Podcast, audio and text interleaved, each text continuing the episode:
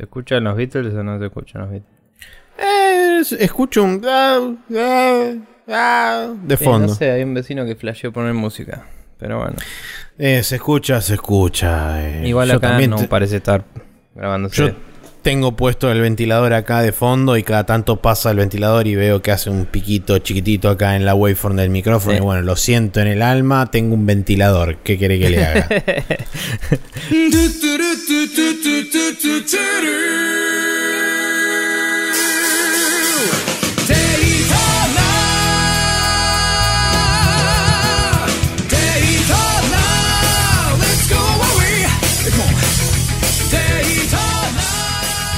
Buenas, buenas gente, ¿cómo les va? Mi nombre es Nicolás Viegas Palermo y estoy como siempre acá con el señor Maximiliano Carrión en esta cosa que se llama Sprecho News Podcast, en esta ocasión el capítulo número 220. Eh, ¿Cómo estás Maxi ahí del otro lado de la internet? Eh, estamos con un ventilador, así que para la gente que escuche el ruido de una cosa de viento que pasa por el micrófono, es un ventilador, no puedo hacer otra cosa. Estamos en la época donde el calor derrite la persona y la humanidad y la fe. eh, y también, ¿por qué no?, eh, a la persona en sí misma. Entonces, eh, hay un ventilador, lo siento. Sí, el reinado del terror del verano está llegando de a poco y estamos todos corriendo en pánico en círculos. Y círculos eh, paniquísticos. Eh, Sí. Pero bueno, trataremos de sobrevivir y de continuar con nuestras aventuras podcastiles. eh, por ejemplo, empezando por agradecer a la gente, podemos hacer eso. Sí, Eh, ¿por qué entre no? los cuales están eh, Santi Rod, Evil Demian, Pyro de Persona No Se Cae, Leo Colo Valdés, Lucas Saurín, Mariano Pajela, acá AKM de Demasiado Cine, para el que no lo conoce. Eh, Seba Diegues, que nos aclaró que Last Carnival era el juego de Ocam, que no me salía el nombre.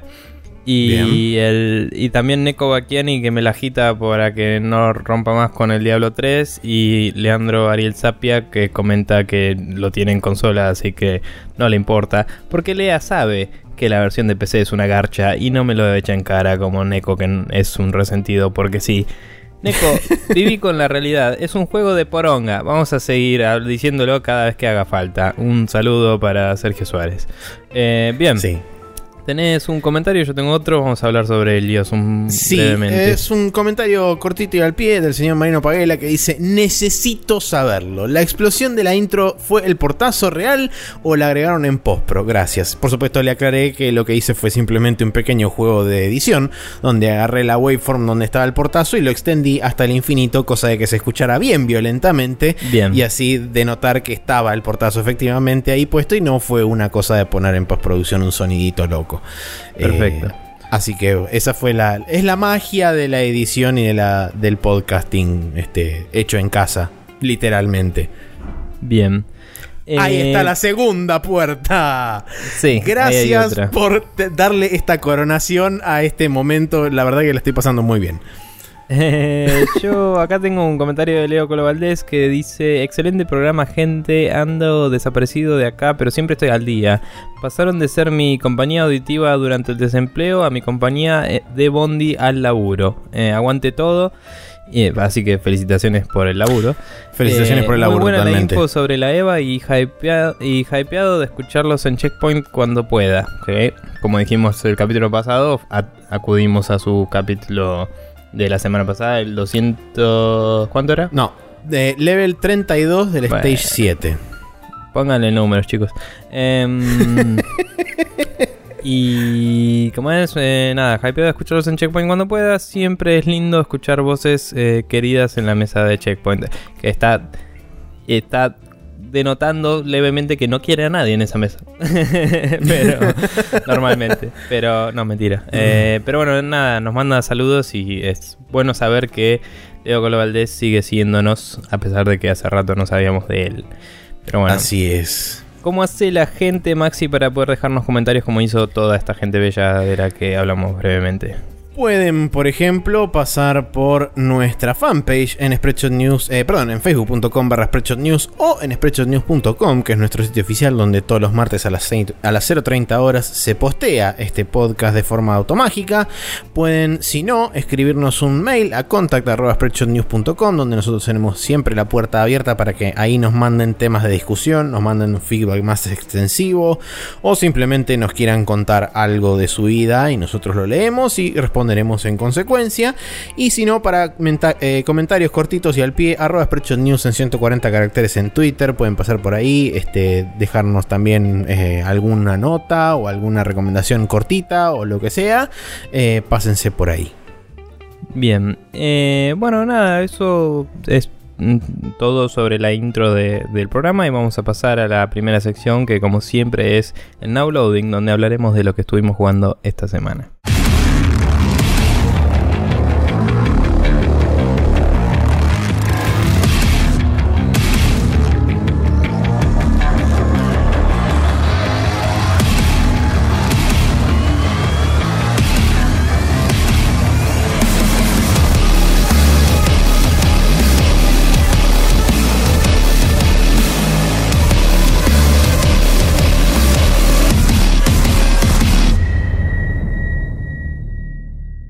Y acá en Downloading vos tenés dos juegos, yo tengo uno, eh, así es la vida. Y nada, eh, hablaremos un poco de ellos. Contame de uno de los dos eh, y después yo y después vos de nuevo. Bueno, debido a que me han deschavado en el, en el Steam, porque la gente me descubre jugando juegos, entonces ahora me dijeron, me increpan públicamente y me dicen, vos tenés que hablar de los jueguitos. Entonces vengo a hablarles sobre el Senran Kagura Shinobi Versus, que justamente salió hace ya un tiempo bastante largo, por junio por ahí. Eh, salió en PC, originalmente estaba exclusivamente para la PlayStation Vita. Eh, debo decir que la verdad sorprende lo bien hecho que está el port, si bien es un port simple, porque solamente tenés capacidad para configurar resolución y eh, disponibilidad de espacio ventátil, o sea, full screen, borderless o Windows. Eh, eh, fuera de eso, el juego soporta hasta 1080p y como es una, como es una versión de Vita, básicamente, la ventaja que tiene es que como es super low poly, lo puede correr en cualquier cosa, en 1080 a 60 fps y corre súper estable, lo cual es una ventaja para el juego porque el juego funciona básicamente como una suerte de eh, juego de acción en tercera persona mal llamado hack and slash, si querés, porque si no Nico se enoja. Entonces es un juego tercera persona, en tercera persona de acción, símil, bayoneta, Devil May Cry, etc. Con un pequeño agregado, si uno quiere, de los famosos Musou, como son los Dynasty Warriors, Samurai Warriors, etc. Porque te enfrentas a una suerte de horda de enemigas ninjas, pues son todas minitas. Eh, enemigas ninjas así de distintos tipos de subclases que están ahí más como canon fodder que como otra cosa, o sea, para que las cagues a trompadas y puedas subir de nivel. Eh, por supuesto, al subir de nivel también este, obtenés más skills, más movimientos, se van ramificando los movimientos en combinaciones típicas de botones eh, eh, golpe, golpe débil, golpe fuerte. Pseudas combinaciones de eso generan distintos combos, lo cual te permite también proseguir los combos, generar un chain, ese chain después se transforma en un multiplicador de experiencia que te permite subir de nivel más rápido, bla, bla, bla, bla. Bueno, en fin. Lo interesante de todo esto, que seguramente por ahí por esto es la razón por la cual el señor Seba 10 quiere que yo hable de este juego, es que básicamente se centra en la historia de escuelas ninja secretas que están distribuidas por eh, Japón, que se dividen básicamente en dos bandos, los ninjas buenos y los ninjas malos. El ninja el ocre. Exactamente, son el ninja ocre contra el ninja púrpura. Eh, pero la cuestión es que básicamente estas escuelas están escondidas del, de lo que es, digamos, el, el, conocimiento público, sino que actúan entre tras bambalinas, en las sombras. Y la idea un poco, según lo que voy entendiendo de la historia, además hay un, hay, digamos, este juego no es el primer juego que sale de la franquicia, sino que hay un juego anterior que está en 3DS y por supuesto es imposible que un juego de 3DS termine en PC, salvo que hagan la negrada que hicieron con el Code of Princess. Entonces, en reemplazo hay un anime, el cual vi, por supuesto. Ojo, perdón, ojo que ahora 3DS es soportado por Unity, así que... Bla. Pero. Eh, podría existir la posibilidad. No digo que no, podría existir la posibilidad. Pero me parece que teniendo en cuenta que este juego fue relativamente hecho eh, para lo, digamos, lo que sería la primera generación de la 3DS, no sé qué tan viable sea un porteo una, o una versión de PC. Solo digo que puede haber eventual, eventualmente juegos de 3DS en PC más o menos bien. Ok, bueno. Pero... Eh, es bueno saberlo. Pero bueno, la cuestión es que el gancho principal de esto es que las minas se enfrentan en combates así super ninjas y qué sé yo, y tienen técnicas locas. Y la idea justamente es que cuanto más poderosa es la técnica, lo que sucede es que la ropa les explota y se quedan cada vez más en pelotas cuanto más les pegas.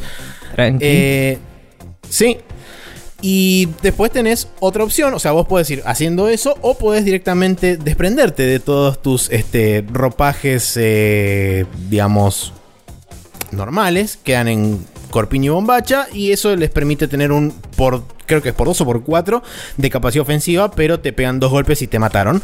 Es como en que entra en un modo berserk si querés, donde haces 4 o 5 veces más de daño, pero si te tocan te morís. Eh, y la idea básicamente es matar a los demás y seguir avanzando la historia y nada, eso.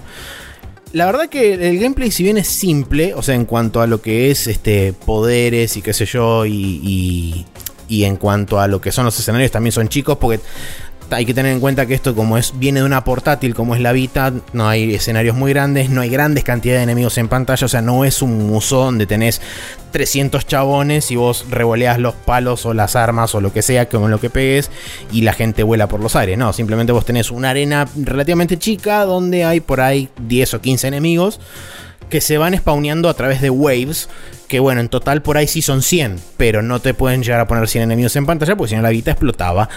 Eh, entonces, bueno, tenés, digamos, estás corriendo con las mismas limitaciones con las que corres en la consola portátil. Además de que el juego está diseñado alrededor justamente de una portátil. Entonces vos tenés todo lo que es, digamos, el game flow, el sistema de menús y qué sé yo. Es como que está muy... Eh, como pasaba, por ejemplo, en el Peace Walker de PlayStation 3 en la versión HD, que te dabas cuenta clarísimo que el juego estaba hecho para una portátil y estaba simplemente porteado a una consola de hogareña.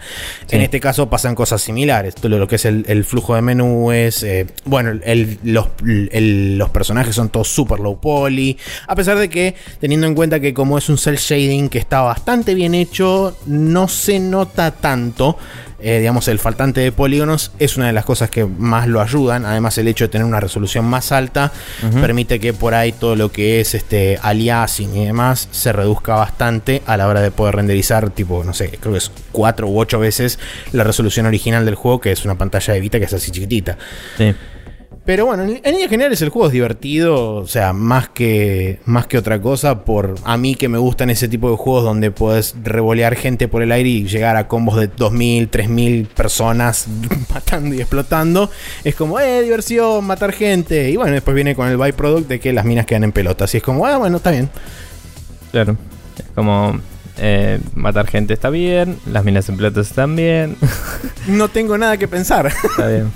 Eh, bueno, no sé, no, la verdad no conozco nada de esto, pero eh, eh, como decíamos, un oyente te vio en Steam y dijo, imagino que Maxi va a hablar de esto en el programa, así que había que hablar de eso en el programa. Sí. Pero bueno, yo estuve probando unas dos horas y pico, tres, el Old Boy, que había, no me acuerdo si en el último capítulo lo mencioné, pero dije que iba a salir pronto y ya salió. Sí. Eh, es un juego eh, con un pixel art pelotudamente hermoso que hizo un, equipo de cuatro personas. No sé si fueron las mismas cuatro personas durante todo el desarrollo, si empezó con uno solo o cómo fue, pero es como que el lead designer es el artista, digamos. Y eh, el juego estuvo en desarrollo unos aproximadamente 8 o 9 años y probablemente estuvo, se empezó hace 10, digamos, en preproducción, por así decirlo. Claro. Y mm, eh, nada, grabé un First Blood que va a ser la primera hora nomás, eh, después seguí jugando un poco. Eh, me pareció bastante adictivo en el sentido de que cuando terminé el First Blood, yo a veces juego el First Blood, digo, bueno, jugué una hora y el añadido de grabar y todo es como que, bueno, tengo que fijarme que el archivo esté bien, qué sé yo, entonces salgo del juego y después por ahí digo, bueno, juego otro día o más tarde. Pero tipo, terminé el Oldboy, me fijé que el archivo esté y seguí jugando el Oldboy. Y me importó toda una mierda. Está y te perfecto. pasé el archivo más tarde. O sea. em, y nada, la verdad es que es un juego de plataformas eh, y aventura. Ni siquiera tanto de plataformas, diría, porque puedes volar. Entonces no necesariamente necesitas apoyarte en ninguna plataforma. Claro. Pero es un juego side-scroller 2D de aventuras. eh, Digamos que tiene elementos de platforming, además de tener por ahí Obvio. elementos de shoot 'em up. Eh, sí, tiene. eh, es, es un juego en- que se basa mucho más en la exploración que en otras mecánicas, me atrevería Ah, a decir. Em, tiene elementos de disparar y, todo eso, como decís. O sea, vos sos un niño búho, literalmente, que. em, Eventualmente con la ayuda de algunos personajes como que puedes disparar a cosas porque como que los llevas, los agarras con tus con tus eh, pies como si fueran patas de búho. La- las garras, sí. Sí, eh, y los acarreas y ellos pueden disparar, entonces con un stick te mueves vos y con el otro apuntás y disparás, ¿no? Y mm, eso te sirve para resolver situaciones de combate y algunos puzzles, pero la verdad es que aunque el combate a veces puede ser complejo, no es un juego enfocado en la acción tanto como en la exploración y en contar una historia. Eh, se va desarrollando de a poco la historia, empieza medio lenta, de hecho escuché una crítica bastante fuerte a eso en, Idle Thumbs y me parece que no la comparto, me parece que los de Idle Thumbs se quedaron mucho en el principio del juego, porque cuando vas avanzando como que se hace, el gameplay se hace más prominente, pero la historia De hecho, lo dijeron esta semana, creo que fue Jake Ah. el que lo dijo. No lo escuché todavía, Avanzó sí. bastante más.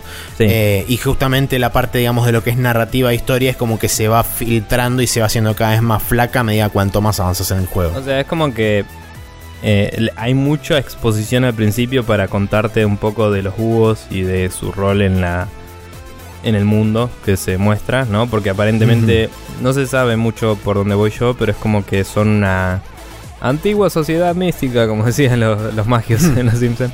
Pero es como que los búhos eran de alguna forma los protectores del mundo o algo así. Es como son una especie de orden que tenía cierto peso, ¿no? Y cierto eh, nivel de avance tecnológico misterioso. Entonces hay como reliquias de búhos que la gente no sabe bien qué hace y eso que eh, van jugando un papel en la historia de a poco.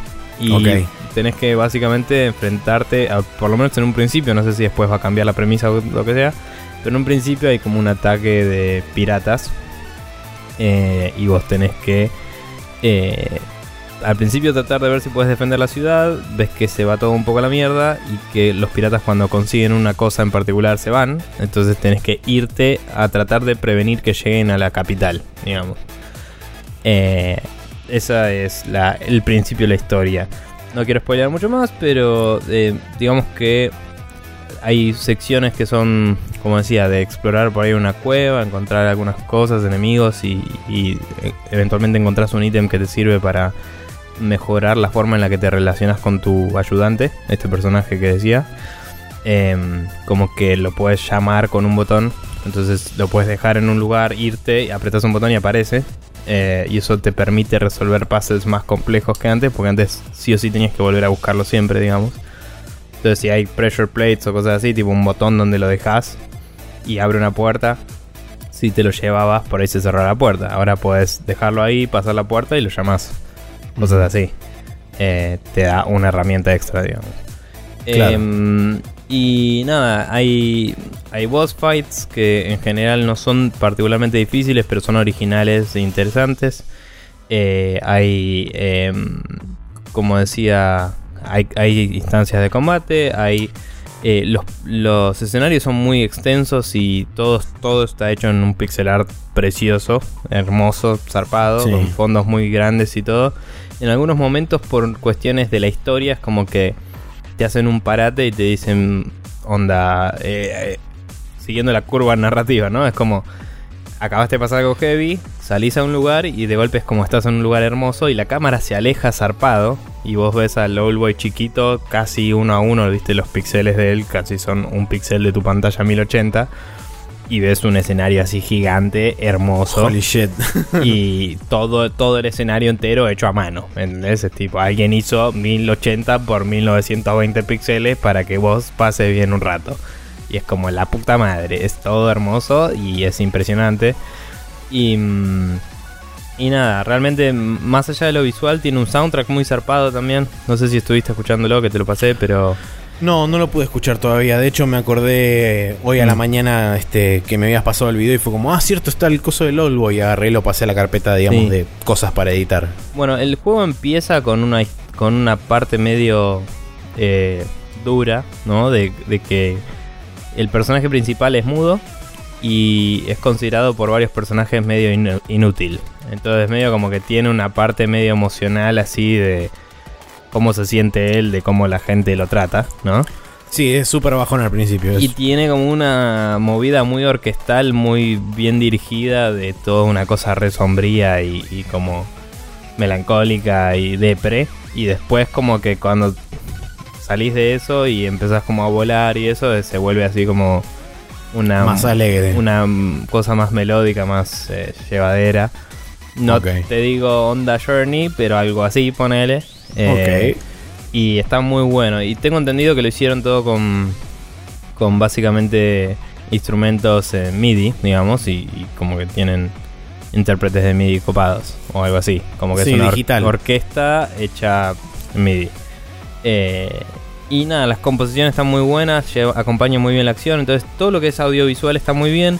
Los controles, como dije en el First Blood, que eventualmente saldrá, em, me pareció al principio que por ahí era más necesario que con un botón aleteara yo a mano el personaje.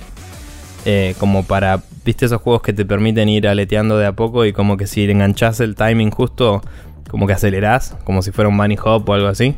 Sí. Eh, como que quería hacer algo así y me pareció un poco frustrante que una vez que estás en el aire con el stick te moves y no tenés ningún esfuerzo.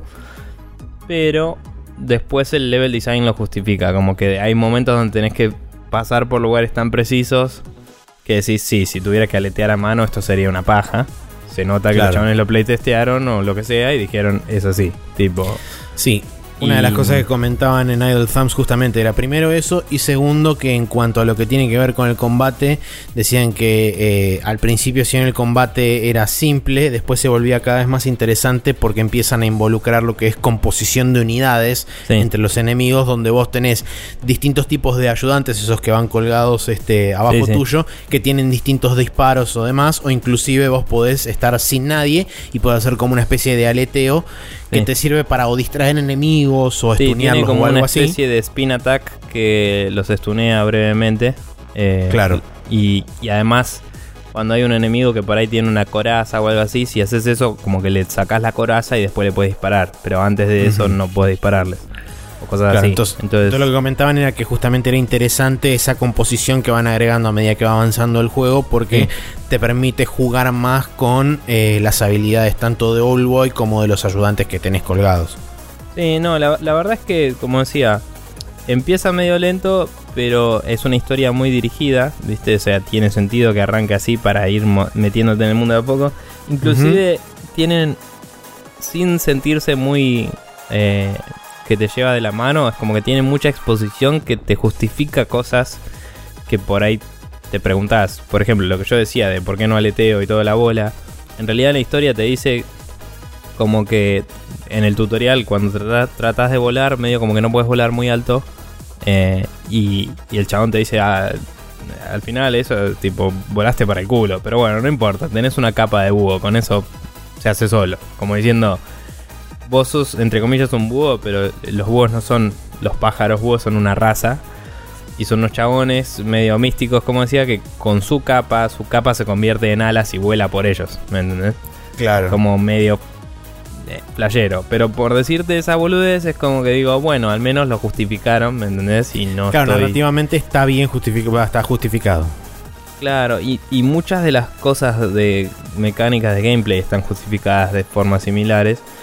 Y, y como que todo tiene una coherencia y el mundo está desarrollado de una forma muy interesante. Y los personajes me parecen bastante interesantes también. eh, y en general, cuando en un juego tipo basurean mucho a un personaje, lo hacen de forma cómica, en un juego de aventura o, o en un RPG Sí. japonés, ponele.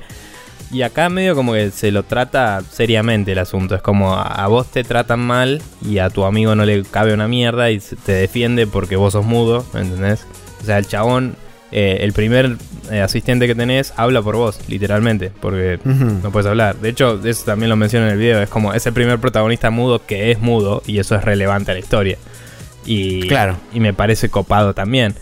Eh, entonces es como que tiene esas cosas, como que la verdad que está muy bueno como, como la narrativa lleva todo, ¿no? Eh, Claro.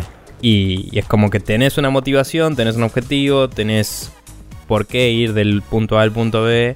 Y ir del punto A al punto B es una aventura y está copado. Eh, y logras cosas medio mitroibanescas después de ir accediendo a nuevos lugares cuando vas a, agarrando nuevas habilidades. Pero también hay lugares donde creo que no vas a volver nunca. Eh, o sea, digamos, el primer dungeon, entre comillas, es una cueva. Me parece que puedo volver a entrar cuando quiera, pero es como no necesitas volver.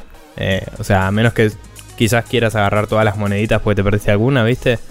Eh, No Hmm. hay razón para volver y, y no es que eh, hay mucho volver para atrás para hacer cosas. Sí notas que hay cosas a las que no puedes acceder que seguramente volverás más tarde, pero suelen ser en, entre comillas, el overworld, que sería o en la ciudad o en camino entre la ciudad A y la ciudad B, no adentro de una de las de los calabozos, entre comillas.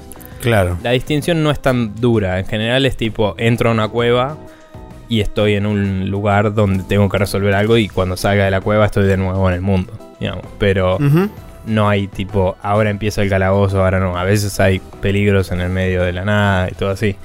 Eh, nada, la verdad está increíble. eh, o sea, lo ves y es hermoso y apenas lo ves decís necesito tener este juego. Y me lo compré para mí y se lo compré a dos amigos que cumplieron años esta semana porque dije la gente tiene que jugar este juego. Y, y nada, se los recomiendo a todos. Muy bien. Bueno, Bien. yo eh, siguiendo con mi, eh, mi maratón metroidesca, eh, primero agarré y dije hace un par de días, hoy es un buen día para gastar platita y me compré el Metroid Prime Trilogy en la Wii U. Bien. Y después dije, eh, ya no puedo seguir gastando más platita y el Metroid Prime Trilogy se está bajando, así que vamos a agarrar y vamos a jugar al Fusion porque es el único 2D que me falta. Entonces agarré y me puse a jugar al Metroid Fusion. Justamente es muy loco que hayamos, eh, que yo me haya puesto a jugar el, el Fusion y se con, digamos, se condiga tanto con lo que vos dijiste del Old Boy. Porque es un juego que está muy cargado narrativamente en relación a todos los demás juegos anteriores. O sea, es un juego Sí. que viene ya desde, desde el principio, es un juego que viene narrativamente mucho más pesado que todos los demás. Tenés Sí. mucho más texto, tenés mm, eh, inclusive cinemáticas dentro de, dentro de lo que son los primeros minutos del juego.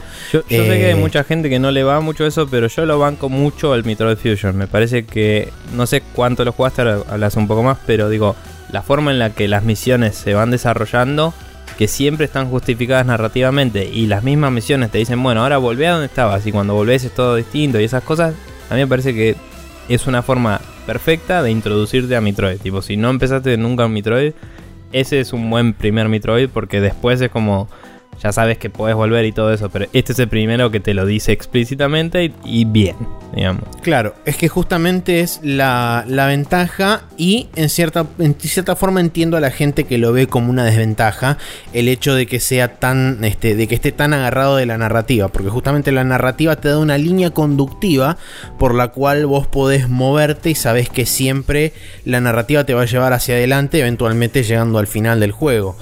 Eh, entiendo la gente que por ahí viene de Metroids anteriores donde vos tenías la libertad de ir casi para donde se te cantaban las pelotas. La única real, eh, digamos, traba que tenías o la única, el único gating verdadero que tenías era la imposibilidad de acceder a un lugar porque no tenías un poder que te lo permitiera.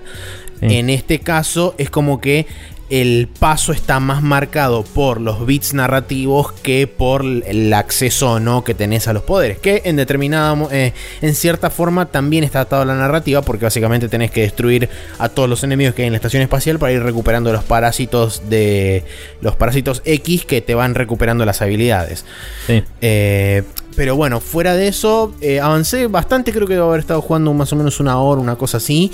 Estoy dentro de lo que es el, el sector 2 de la estación espacial, que es la zona acuática donde ya me crucé por primera vez con el parásito que tiene tu forma clonada, que es básicamente sos vos con la super arma, armadura mística of Doom y Sí, eh, la SAX. computadora SAX. Que cada vez que, Que lo la- leo me dan ganas de que suene un saxofón de fondo. Pero Eh, pero bueno, la cuestión es que eh, vos ahora estás con una nave nueva porque cuando volviste de SR-388 a, a ayudar a unos investigadores místicos, te chupó el parásito y te contaminaste todo y te pudriste y explotó tu nave y a vos te quisieron salvar y te quedaste con cacho de armadura pegadas por ahí porque se te había como fusionado Sí. soldado al cuerpo.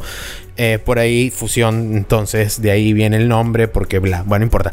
Entonces la cuestión es que vos andás navegando por ahí, te dicen, che, una estación espacial que acaba de explotar todo y se, prendió fuego la, la vida misma. Entonces como, y bueno, voy a tener que ir. Fue, investigó y dijo, hay piezas de mi armadura ahí adentro, así que ahí adentro hay quilombo, vamos todos, aguante este Samus Aran y la puta que lo parió. Y la nave que te dieron tiene una computadora de a bordo que la computadora de a bordo te dice, ah, sí, tenés que ir para allá, ah, sí, tenés que ir para acá, ah, sí, tenés que ir para el otro lado. Y No lo que sé- está bu- Perdón, no Sí, sé decime. cuánto recordás de cuando eh, Guille Baldovino se explicó la historia de Metroid y eso, Sí, me acuerdo bastante. pero eh, esto viene después de la digamos. Sí, sí, ya lo sé. Eh, y sí, y la computadora a bordo tiene que ver con un personaje de ahí y Sí, es que ya, de hecho, de- me acuerdo de todo eso que Sí. decían que eh, justamente el CEO de el CEO de ella durante ADRM es la inteligencia artificial trasplantada a esta nave. O sea, ya esas cosas la- las conozco. Eh, porque me acuerdo de la historia. Pero bueno, eh, está porque bueno. no sabía si quería jugarlo antes o algo así, pero bueno. No, es que ya eventualmente lo voy a jugar. Por ahora, después de, después de terminar el Fusion, voy a arrancar con los Prime, que son los que tengo. Y una vez que termine con los Prime, ya de hecho Neko me dijo que este, cuando lo quiera, que le pida el ADRM, que me lo presta, así que. Sí, se Para- lo vendí yo. Nunca lo jugué. Sí, lo compré, lo tenía el link así tipo sin usar y se lo vendí. Está perfecto. Pero bueno. Este, pero bueno, la verdad que la, la estoy pasando muy bien. eh, si bien recién voy, no sé, como dije, unas 10, no, unas 10 horas no, unas 2 horas como mucho iré. Eh, ya tengo los misiles, tengo la, tengo la Morph Ball, tengo el Morph Ball Jump, tengo las bombas de la Morph Ball. Eh, Está bueno y me gusta el hecho de que hayan cambiado, digamos, el sistema de las pelotitas de energía por esta cosa de que agarras el parásito y que si, si no lo agarras lo suficientemente rápido, hay como enemigos latentes en algunas áreas Sí. que el parásito medio como que sale volando y se injerta en otro bicho y ese bicho como que muta y se transforma en un bicho que lo tenés que matar y lo matás y como que queda el parásito dando vueltas y si no lo agarras de vuelta o se va de pantalla o se vuelve a injertar en otro bicho que estaba por ahí dando Sí, vueltas. la verdad que está muy bueno eso. Eh, es como que sos una especie de Venom, pero de Samus.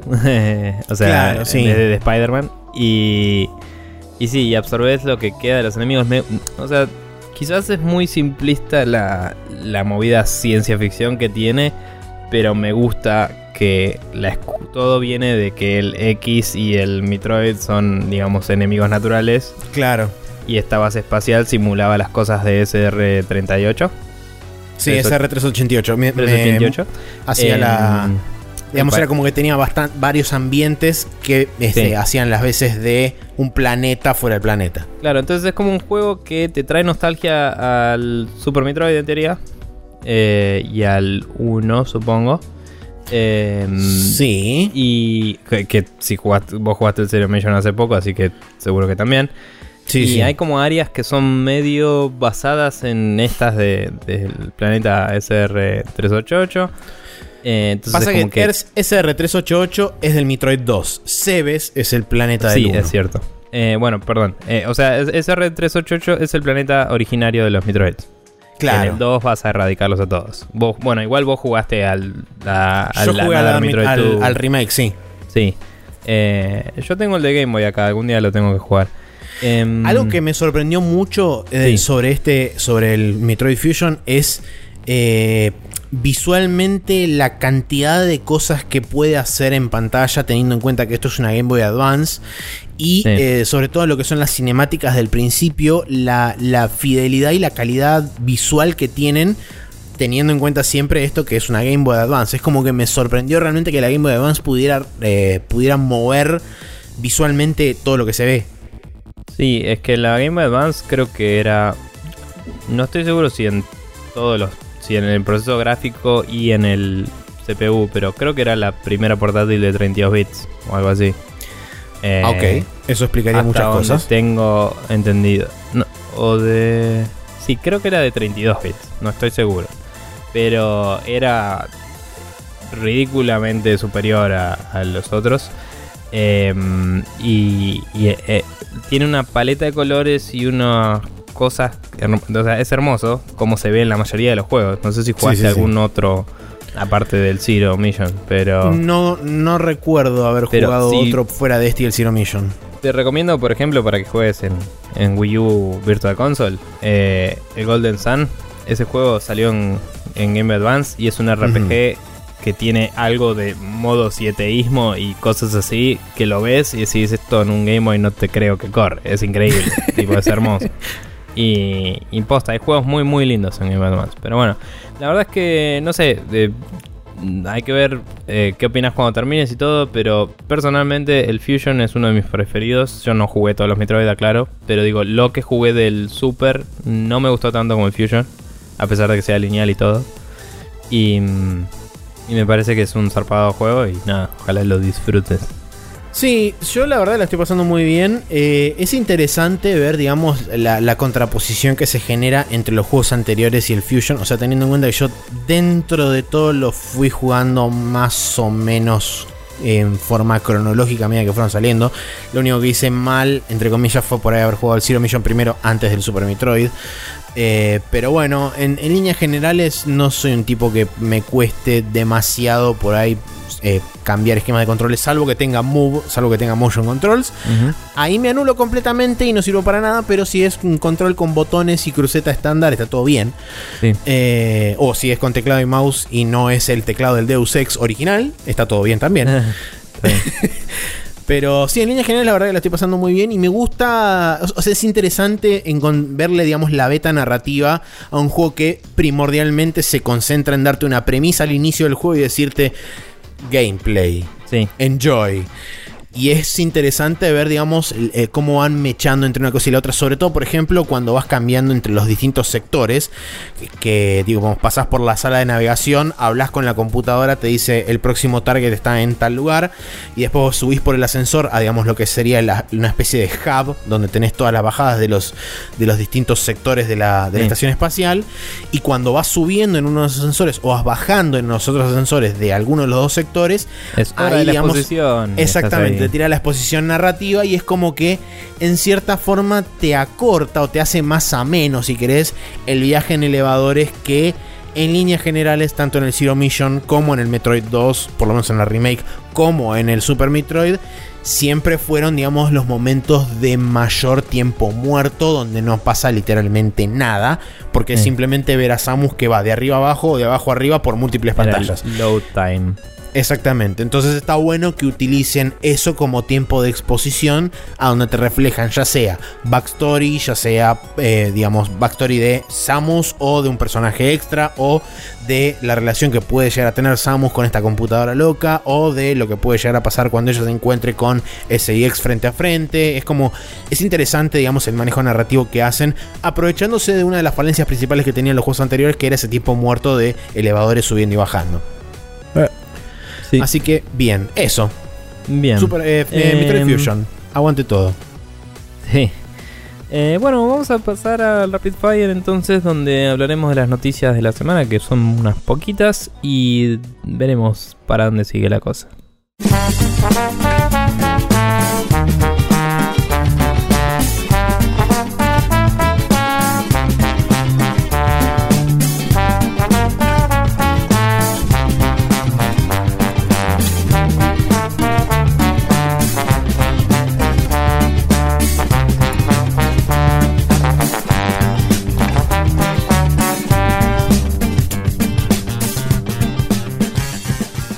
En el Rapid Fire tenemos algunas eh, noticias, como decía, entre las cuales tenemos el primer trailer cinemático, eh, así oficial de el Mass Effect Andrómeda, en el cual eh, básicamente se muestran un montón de cosas pseudo más efecticas, futuristas en otras galáxicas, eh, pero con un soundtrack que no pega con Mass Effect. Y eso es lo que No. más me molesta de todo el trailer. Eh, sin, si tuviera un soundtrack más acorde a lo que yo conozco como Mass Effect, creo que me caería mucho mejor ese trailer. Dicho eso, eh, el Frostbite Engine y toda la bola se ve muy lindo. Eh, los diseños de armaduras y personajes parecen copados. Y, mm, y es como hay lo ves y es como bueno la dirección de arte y los personajes y las cosas que veo en pantalla son más Effect pero Sí. eh, hay que ver cómo se juega hay que ver de qué va y hay que ver mil cosas Sí, obvio. Yo personalmente vi el tráiler, no me gustó un carajo. Eh, y por ende lo descarté como material referencial de cualquier cosa que mostrara ese tráiler para tener en cuenta de lo que va a ser el juego eventualmente. Y por ende me fui a la internet y me puse a leer toda la información que había disponible, de la cual, eh, digamos, se desprende que, primero y principal, es un juego que ocurre en... o sea, digamos, el juego se inicia al final de Mass Effect 2 pero eh, transcurre, digamos, el grueso del juego 600 años después, que es la cantidad de tiempo que le lleva ir desde la Tierra hasta, hasta la galaxia de Andrómeda. sí. Eh, y justamente por esa misma razón, mucha de la tecnología que hay en el juego eh, es como que tiene correlación con el resto de la franquicia. O sea, se agarran de esa, digamos, de ese gancho narrativo de decir el juego arranca en una época similar a. claro este, por eso tenés al- al- armaduras del mismo tipo y Exactamente. perfecto Si bien asumo yo que algunas cosas tecnológicas locas nuevas va a haber, porque, sí por lo menos alienígenas que puedas agarrar claro, eh, científicos locos por ahí estuvieron trabajando en cosas mientras vos estabas en crioestasis así súper congelado loco. Ojo que igual, digamos, me parece que en la, en la ficción de Mass Effect eh, es como que la tecnología, no te digo, ah, llegó a un punto y se acabó ahí, pero es como, acordate que en la ficción de Mass Effect estaban al final de un ciclo de 50.000 años. O sea, los chabones ya estaban bastante en el pináculo de su propia tecnología. Sí, sí, obvio. Eh, entonces, probablemente lo único loco que va a haber es que como están en otra galaxia, se encuentren con razas nuevas y cosas nuevas que va a ver cómo se tratan. Eh, y Totalmente. Pero bueno, eh, y habían dicho que va a haber de nuevo Loyalty Missions, pero que no va a haber leveleo, ¿puede ser? No, no, lo que dijeron es que las No. Loyalty Missions lo que sucede es que las vas a poder hacer tanto durante el juego como después del final. Ok. Eh, no, lo que tampoco va a haber va a ser, por lo menos según lo que dijeron, no va a haber personajes que se mueran. No, no hablaron en ningún momento de transfers de saves ni nada de eso. Eh, vas a tener las típicas múltiples tipos de relaciones interpersonales con tu crew o con Mesa, silla, enano. alguien. Claro, sí, con- te vas a poder coger un armario, algo así. Eh, y la otra cosa que habían destacado mucho era que es un juego que se centraba más que nada en la exploración, este primero, y que no necesariamente esto era la primera parte de una eh, trilogía o de una tetralogía Sí. o de una serie de juegos, sino que esto va a ser una historia autocontenida dentro de un nuevo universo que va a ser el, el universo de Mass Effect Andrómeda. Eh, aparentemente lo están tratando no como un juego, sino como una franquicia en sí, donde por ahí vas a tener múltiples historias que van a expandirse a lo largo y a lo ancho de la- esta nueva, esta nueva región del espacio, digamos. La verdad que, digamos, personalmente creo que me hubiera gustado más, lo, lo hablamos anteriormente, un juego más tipo precuela que trate sobre la humanidad empezando a explorar su propia galaxia. eh, y la diplomacia y la guerra contra los Turian y toda la bola. Un juego de la Contact War con los Turians hubiera sido increíble. Eh, sí, pero digamos, me hubiera, yo creo que eso me hubiera traído más por una cuestión de que lo ataría más a la historia que ya conozco y a los personajes que ya conozco y a todas las entradas de codec que me leí en su momento. Eh, pero me parece que esta premisa que es un poco más safe, si querés, de no cagarla, ¿no? Es como, bueno, me voy a otra galaxia, Sí. así que tengo la excusa para hacer lo que se me gane el culo. Eh, yo creo que esa excusa, aunque es medio barata en ciertos aspectos, eh, sí te sigue dando el mismo la misma premisa de estoy explorando algo nuevo y me voy a encontrar con cosas nuevas y va a haber temas diplomáticos, temas de eh, que, que cómo encaro esta nueva situación y cosas así que decís, bueno, puede estar igual eso, que me hubiera resultado interesante Sí. en otro tipo de juego. Pero Además, hay que ver cómo que- se lleva. Sí, tenés ataduras, digamos, narrativas, si querés, a todo el, digamos, a todo el bagaje que hay de los juegos anteriores, porque eh, el arca, digamos, de los humanos no es la única arca que viaja a la galaxia de Andrómeda. También hay un arca de los Asari, hay un arca de los Salarians, hay un arca de los Krogan. Creo que están todas las razas, digamos, del Mass Effect 1. Pero además también se van a sumar las razas nuevas que potencialmente te puedas llegar a encontrar en este, esta galaxia nueva. Eh, no sé realmente qué tanto, digamos, contacto tengas con estas arcas que están flotando por ahí por la galaxia. Eh, ¿Sabes Sí. si se sabe por qué tiraron todas esas arcas? Si fue tipo, ah, Eh, existen los Reapers, vamos a escapar de la Claro, galaxia o fue qué. básicamente Because Reapers. Ok, bien. Eh, digamos, es, es, digamos la, la excusa principal. De hecho, es la- de- eh, por eso es justamente al final del Mass Effect 2. Porque es como, Claro. bueno, apareció, apareció Harbinger. eh, Harbinger hizo mierda todo, la misión suicida, lo que qué sé yo. Fue como, ah, bueno, de repente la, la amenaza es como un toque posta. Así que, plan Sí. de contingencia, tiremos gente para afuera de la galaxia. Está Este, Así Em, que esa es la explicación. Algo que sí me interesa mucho, que quiero ver también un poco cómo funciona, digamos, la interacción tanto entre personajes como eh, a nivel narrativo, cómo lo plantean, es el tema de los personajes principales, que son hermanos, es parte de una familia, donde vos tenés a tu padre, que es, digamos, el Pathfinder original. Estos Pathfinders son la gente que, digamos, llega primero a los lugares y se asegura de que sea un lugar habitable, que sea un lugar donde se puede establecer una colonia, etcétera, etcétera. Sí. Y vos, digamos, los personajes principales son los hijos de este chabón que es el no sé cuánto Rider. Y vos de ahí vas a poder elegir tanto personaje masculino como femenino. Y creo que al ser hermanos, eh, independientemente de cuál elijas, el otro te va a acompañar como este un party member o algo por el estilo. No la sé bien cómo funciona. Creed le dicen a eso. Claro, un toque. Pero me interesa mucho ver esa dinámica, cómo, cómo se desarrolla, si es que es una familia completa o es simplemente los dos hermanos y el padre, o si el padre capaz que en los primeros cinco minutos del juego es tipo, encontré un planeta, ¡buah! se lo cagan morfando y es como, ahora yo eh, soy el Rider el Pathfinder loco místico, síganme los buenos. Eh, entonces quiero ver a ver cómo se desarrolla eso. Yo sé que tiene. O sea, eh, probé ciertos puntos interesantes. El hecho de que tenga una familia tu personaje principal. Pero en este tipo de juegos, el famoso personaje borrón y cuenta nueva siempre te da más libertad, ¿no? O sea, eh, me contás esto de la familia que yo mucho no lo tenía presente. Y lo primero que me pasó fue un flashback del Dragon Age 2. Y dije, no, no, no. y tipo, no estaría bueno. Pero vamos a ver qué pasa. Em, lo único que me importa es si va a haber una arca de los Elcor para poder tener una conversación estúpidamente larga y aburrida con alguien que sin eso no es Mass Effect. Eh, entonces, eso. Si no hay Elcors y no hay Hanars, está todo mal. Sí, los Hammers, papá. Quiero saber los nombres de todos. Bien. A full. Em, bueno, Próxima noticia es que, oh, sorpresa, sorpresa, se filtran las fechas potenciales de las ofertas, tanto de otoño como de invierno de Steam. Tenemos las fechas de otoño que van a arrancar hipotéticamente el 23 de noviembre a las 2 de la tarde, como suelen arrancar siempre, y terminar el no 29. sé si no cambió por el cambio de horario yankee. No sé si Eh, es a las justamente, 3 sí, ahora. es. Ah, no, es a las 3, tenés razón, sí, a las 3 pm. Ah, Eh, de Argentina, sí.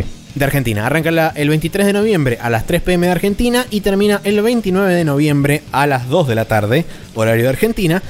Y las de invierno, que serían las navideñas, arrancarían el 22 de diciembre a las 3 de la tarde, por supuesto, y terminarían el 2 de enero de 2017 a las 2 de la tarde. Así Em, que eh, preparen billeteras, eh, agárrense fuerte la silla porque les van a pegar un sacudón importante. Eh, igual cabe destacar que si recordamos un poco, cuando van a hacer los Video Game Awards, como mierda se llaman este año, eh, Sí. iba a haber una sale en Steam también, que no sé si iba a ser de ese día solo o ese fin de semana o qué, pero iba a ser la Video Game Award. eh, Sí, ese día va a haber una sale generalizada en todos los storefronts. sí, va a eh, estar Origin. el primero de diciembre y como decía, no sé si dura solo el primero de diciembre o un par de días. no sé. Se me ocurre que como mínimo va a durar el fin de semana. Y sobre todo si el primero cae viernes o sábado. No sé qué día Eh, cae. Creo ya te digo, caía- cae jueves. Y por ahí son los weekend deals de esa semana. Claro, es el típico el jueves a domingo. Pero bueno, nada, eh, solo quería aclarar eso porque es relevante. Está perfecto, sí. Pero bueno, ah, digamos, sumando a esa aclaración, eh, la, of- la oferta que se arranque con el Video Games Awards va a ser en Xbox, o sea, en Xbox Marketplace, en el Windows Store seguramente, en Steam, en Origin, en Uplay y en PlayStation Network. Así que todos los, digamos, grandes stores, capaz que también se suma el Humble Store, no lo sé. eh, pero todos los grandes stores seguro van a tener ofertas de como mínimo los juegos nominados que aparezcan en toda la lista de los Game Awards. Bueno, eh, la siguiente noticia que tenemos es que eh, ahora los juegos que se compren por el store de Windows 10 eh, van a poder ser jugados offline, que no era algo que fuera posible hasta el momento.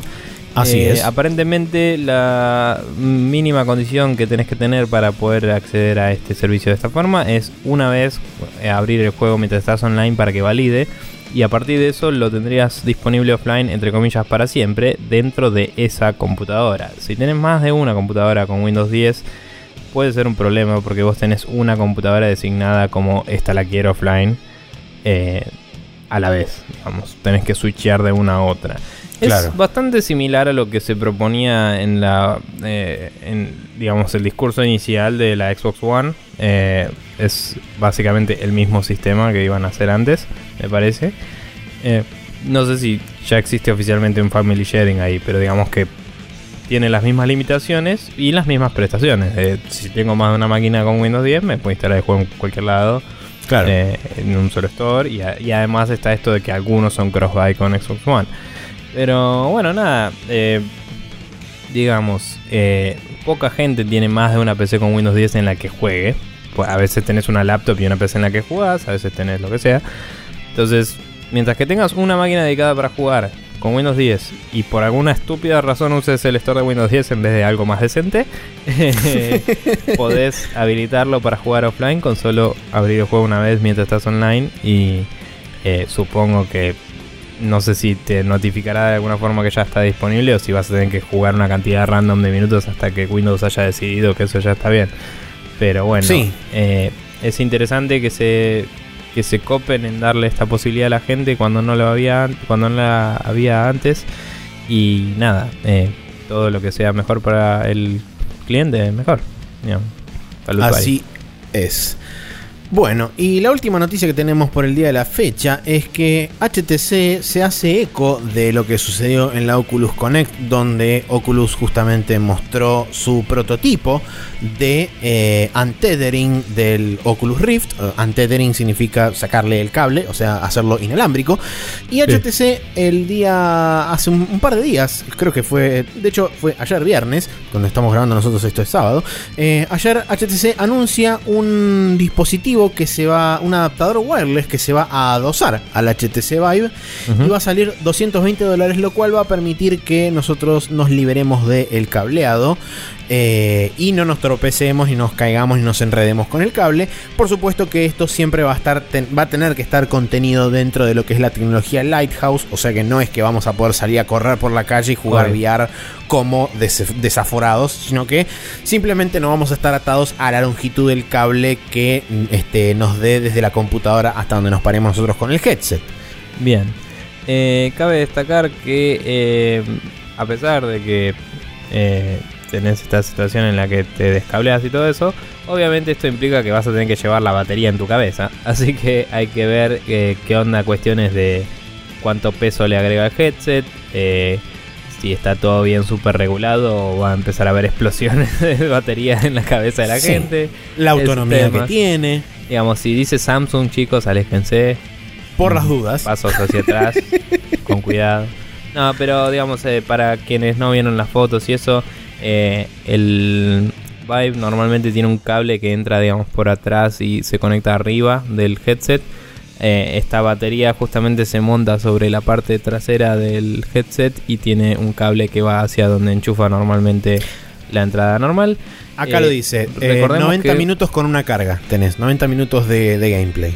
Bueno, eh, la verdad que es bastante para lo que tiene que mantener, porque eso en teoría tiene que mantenerte 90 frames por segundo en una resolución bastante piola eh, y mandar información ida y vuelta a la PC. Sí. Eh, hay que ver cómo funciona, hay que ver si causa molestias por el calor que debe generar la batería y cosas así. Mm, No sé, vamos a ver qué pasa.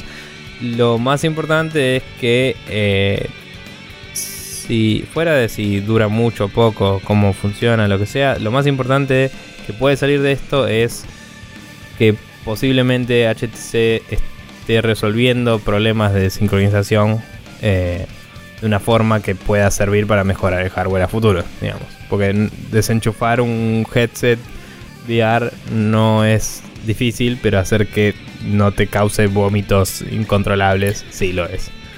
Así que Agregando, que jus- agregando justamente a eso, uno de los comentarios dentro de la nota que tenemos acá de GamesIndustry.biz, que hace un tal Jeff Kleist, eh, dice que eh, supuestamente, según comentarios de la gente que lo ha probado, agrega alrededor de 15 milisegundos de latencia, Mm. lo cual suena bastante lógico para inclusive las conexiones wireless más rápidas. Ahora hay que ver si esos 15 milisegundos de latencia son suficientes como para hacerte a vos lanzar absolutamente todo o si existe alguna forma de contrarrestarlo. Una vez escuché de un amigo que estaba haciendo cosas VR que se considera que menos de 20 milisegundos de latencia es, eh, digamos, potable, ¿no? Aceptable, claro. O sea, es como que ese es el umbral de, de si es aceptable Sí. o no algo. Pero. de ahí para abajo entras al vomit, comet o no. No, sí.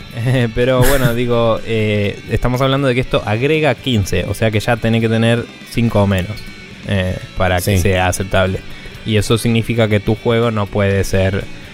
Digamos, o sea, eh, tu juego tiene que tener video comprimible fácil, ¿me entendés? O, o Hmm. tiene que. Porque qué tan pesado el juego no importa, porque vos solo streameas el video. Pero Claro. por decir una boludez, el otro día cuando grabé el First Blood del, del Titanfall, Titanfall. pesó creo que las dos horas que grabé como 8 gigas. Y una hora del Allboy pesó 2 gigas. Y son de la misma resolución y settings. La diferencia es que uno tiene tantos colores en pantalla que la compresión es más difícil y, y como que el archivo resulta ser más grande. En algo que estás streameando, el tamaño del archivo no es tanto el tema, el tema es que tardás más tiempo en comprimirlo y eso te agrega latency. Sí, Eh, obviamente. Entonces es un problema. Eh, Sí, el tema de la latencia va a ser fundamental a la hora de, este, de descablear algo y tener que sí o sí broadcastearle la data al headset o a lo que sea y no funcione con la tecnología que está intentando buscar Microsoft de tener el sistema de procesamiento metido dentro del headset como si es por ejemplo HoloLens. Sí, también hay que ver si. O sea, este aditamento parece ser anunciado por HTC. No sé si está endorseado por, por Valve, digamos. Por ahí tenga más un, un enfoque a lo que es la interacción con el VR que a, a los juegos. Por ahí Valve salga y diga, úsenlo cableados. Vamos a ver qué pasa. Porque si no vas a tener que empezar a agregar en los juegos, este se la banca con, Sí, con el aditamento o no, ¿viste? Y cada vez segmentás más el mercado. El mercado. Yo creo que si yo fuera Steam diría, chicos, si quieren jugar juegos eh, VR, cableado. Y hasta que realmente valga la pena, digamos. O hasta Claro, que sí, yo totalmente. saque, o yo junto con HTC saque un headset que ya es wireless, ¿me entendés? Tipo la segunda o tercera iteración. Hmm. Pero bueno, no sé, vamos a ver qué pasa. Así es. eh, para la semana tenemos en el calendario las siguientes cosas. El día martes 15, el Assassin's Creed Ezio Collection para PlayStation 4 y Xbox One. Claramente una HD remake de los los re- remaster, whatever, de los de, del Assassin's Creed 2, el Brotherhood y el eh, otro que estás Eh, en no sale. Revelations. Eh, sí, creo que sí. Sí, que tiene una de las mejores partes de gameplay de todos los Assassin's Creed que no volvió nunca al pedo. Y eh, el resto del juego es medio choto. Ok. Pero tiene- tenés un gancho que te puedes tirar así tirolesa. Y está re bueno. Y en el siguiente juego agregaron barcos piratas. Y, y en el siguiente es de piratas. Y en ninguno de esos dos puedes tirarte por una soga de un puto barco al otro. Y es como sos un idiota. Sí, sos un idiota. Pero no importa. Em, bien. Eh, después tenemos el Little Road 2 para Windows Play 4 y Xbox One, que no tengo idea qué es. eh, el Lantern para HTC Vive y Oculus Rift, el Mekazoo para Windows, PlayStation 4 y Xbox One, el Silence para Windows, eh, el Watch Dogs 2 para Play- PlayStation 4 y Xbox One. Y pasa, eh, no sé qué es la mayoría de eso, excepto el Watch Dogs. Em, el miércoles 16 tenemos el Roller Coaster Tycoon World para Windows. eh, que este es el que antes se llamaba Planet Coaster o es otra cosa. No, Planet Coaster está abajo porque sale el día siguiente. Es cierto, no la- eso me pasa por no leer un poco más adelante. Eh, jueves 17 sale Planet Coaster para Windows, que ese lo, hace- ese lo hacen los que hacen el Elite Dangerous, los de, Exactamente. Los de esta empresa que no me sale. Eh, Y- Frontier. Y es cierto, ahora que me vivo le habían puesto Planet Coaster porque la franquicia no la tiene más. Pero ellos hicieron el 2 y el 3. El 1 lo hizo una sola persona en Assembler, para que sepas. Sí. Y el, la franquicia se la quedó quien sea que estaba haciendo el otro. Bien. El viernes 18 sale el Killing Floor 2 para Windows, Linux y PlayStation 4. El Pokémon Sun and Moon para 3DS y el Runbow para Windows, que es ese juego de, que salió en un momento en Wii U y después en 3DS, que es medio independiente y juegas carreras 2D. Parecido a uno que tengo que no me acuerdo el nombre, pero no. Ok. Eh, pero creo que vos lo jugaste conmigo uno. Que Puede ser, no me acuerdo. no importa, uno.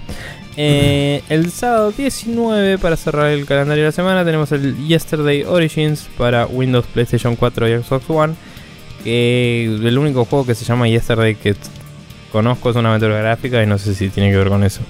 Pero No tengo idea tampoco. bien, whatever. Eh, Exacto. cosas. Eh, bien, vamos a pasar a la main quest donde discutiremos sobre un tema que nos mandó Marcio Rosa. Que em, cabe destacar que Marcio Rosa está empezando la saga Mass Effect y le está pasando muy bien. Sí. Eh, así que un saludo y suerte con eh, salvar la galaxia. Pero bueno, main quest.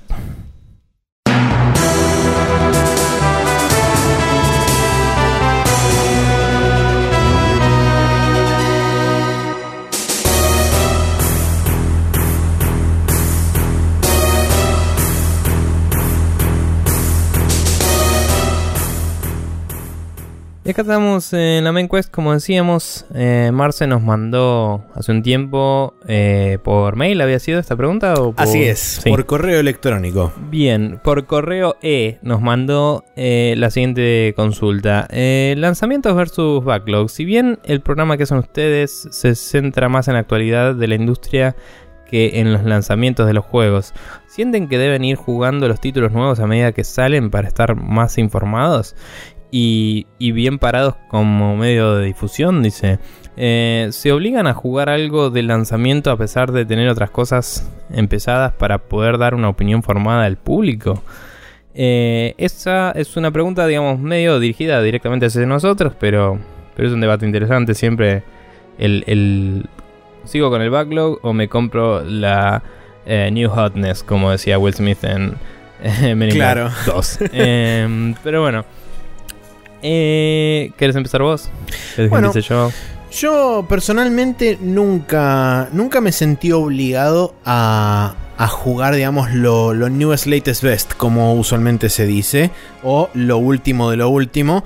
Casi siempre estoy atado a qué tan, qué tan interesante me resultan las cosas que están saliendo en, último, en, en- en- en ese momento contra las cosas que tengo anotadas o listadas en mi cabeza mentalmente para jugar contra también lo que me pinta jugar en ese momento, porque muchas veces también digo, tengo ganas de jugar bla, y agarro y me pongo a jugar bla, por más que o lo haya jugado antes, o lo haya pasado 20 veces, o lo que sea.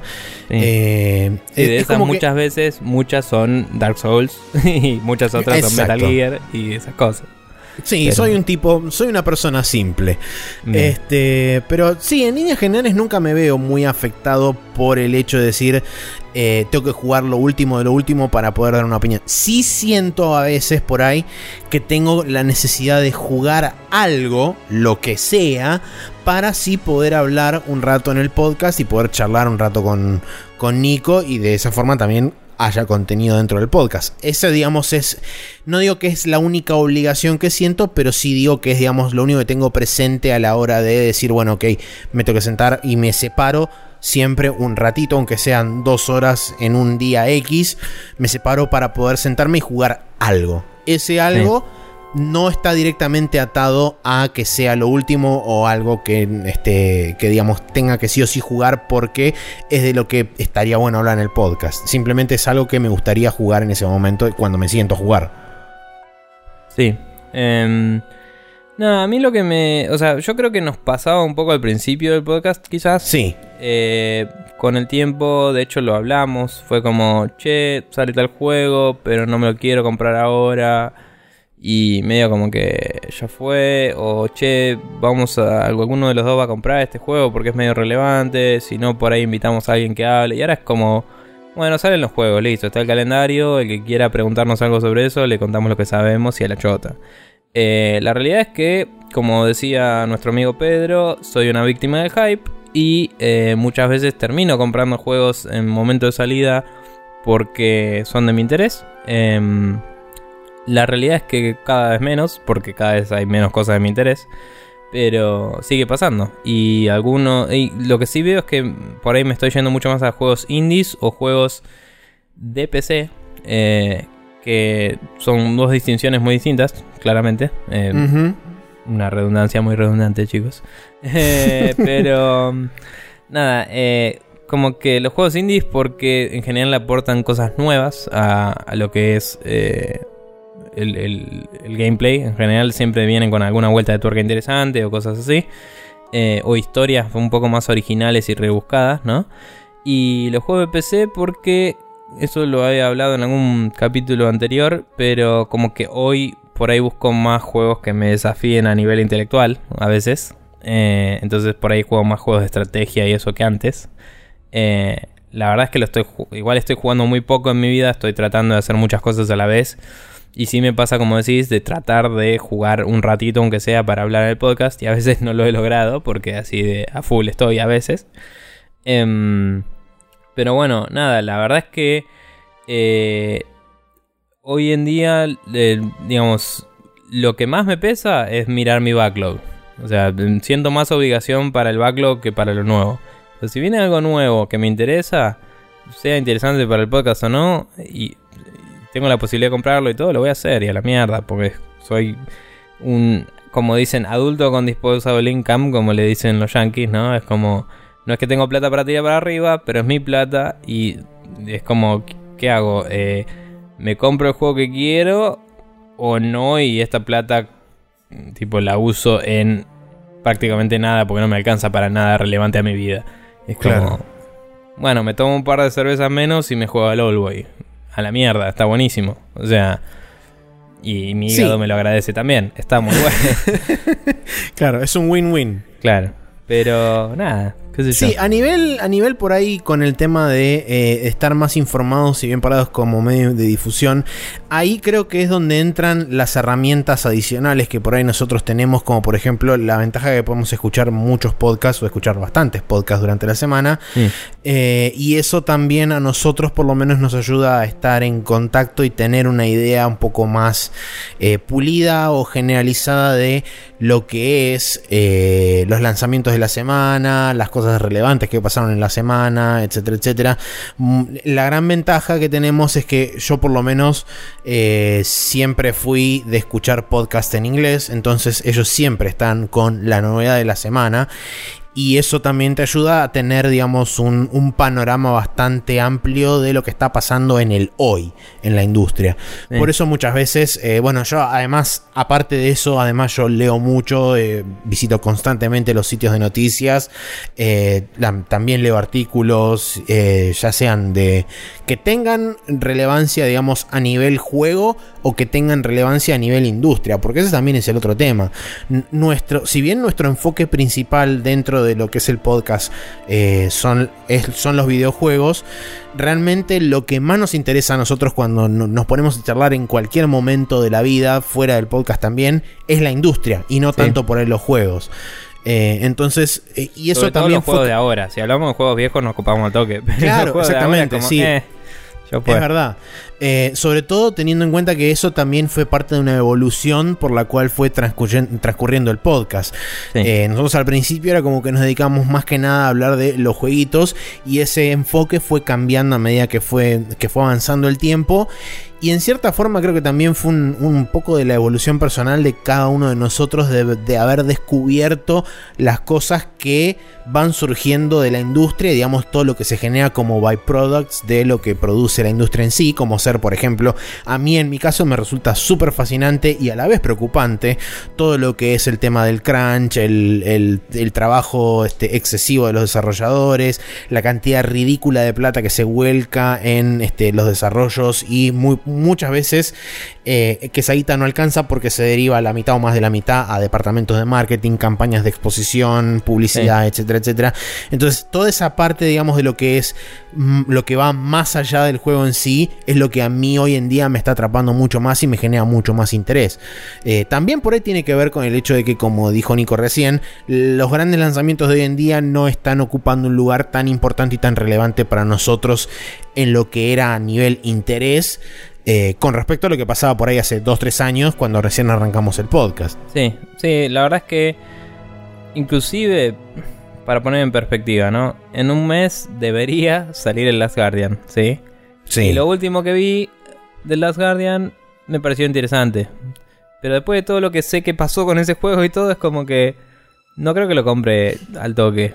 O sea, capaz sin, en ese momento siento que no tengo ganas de jugar a nada de lo que tengo y tengo ganas de jugar a algo, voy y lo compro.